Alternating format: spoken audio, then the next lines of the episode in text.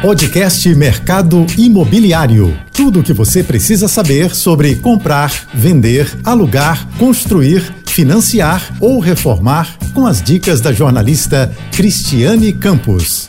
Olá, tudo bem? Hoje o nosso bate-papo será com Byron Mendes, fundador da Metamundi. Byron, como o metaverso atua no mercado imobiliário? Com o advento das grandes plataformas no metaverso, como Decentraland, CryptoVoxel, Somnio e Sandbox, já existe um mercado onde eh, lands, né, que são chamados terrenos, podem ser transacionados, comprados, vendidos ou até mesmo alugados. Posso citar né, como exemplo eh, algumas transações que já aconteceram uh, nesse ambiente. Por exemplo, recentemente a gente teve aí uma venda no valor de 2,43 milhões, que até então foi o maior negócio imobiliário no metaverso ocorrido na Decentraland, ou uma grande venda de terrenos que foi realizada pela Hugh Labs é, no valor de 320 milhões, uma das maiores transações aí né, nesse ecossistema cripto.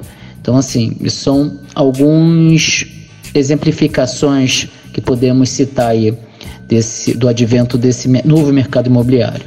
Byron, o mercado imobiliário defende a importância de um imóvel regularizado com a famosa frase: só é dono quem registra. Como funciona esse título de propriedade ou registro do imóvel no metaverso? Como no mercado imobiliário convencional, cada land ou terreno desses possui um registro. Só que um, como um ativo digital no formato de NFT, esse registro acontece na blockchain, no chamado contrato inteligente. A blockchain, resumindo, é como se fosse um cartório virtual, onde você, cada registro é imutável, ele é facilmente auditável e impossível de você é, alterar né, as informações que constam nele. Ou seja, um ativo digital desse está vinculado a um registro nesse cartório virtual, que gera uma espécie de certificado de autenticidade e propriedade. Hoje eu entrevistei Byron Mendes,